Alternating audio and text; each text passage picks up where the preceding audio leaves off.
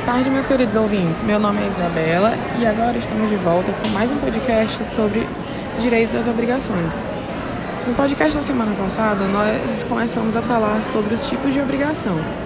E agora vamos falar sobre a obrigação de fazer, que tem previsão legal no artigo 247 ao 249 do Código Civil.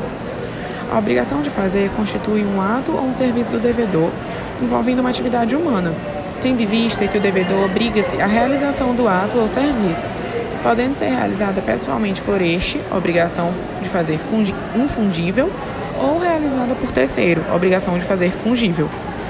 Quando do inadimplemento da obrigação for por impossibilidade sem culpa do devedor, a obrigação será considerada resolvida.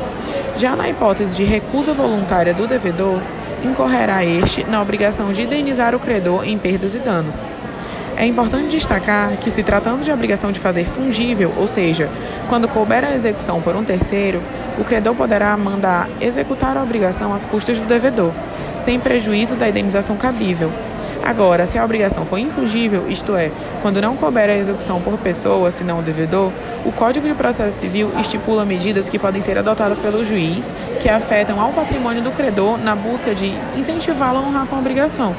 Ou seja, uma forma de incentivar o credor a cumprir com a obrigação vai afetar o patrimônio dele, como são chamadas de astreintes, que são as multas periódicas.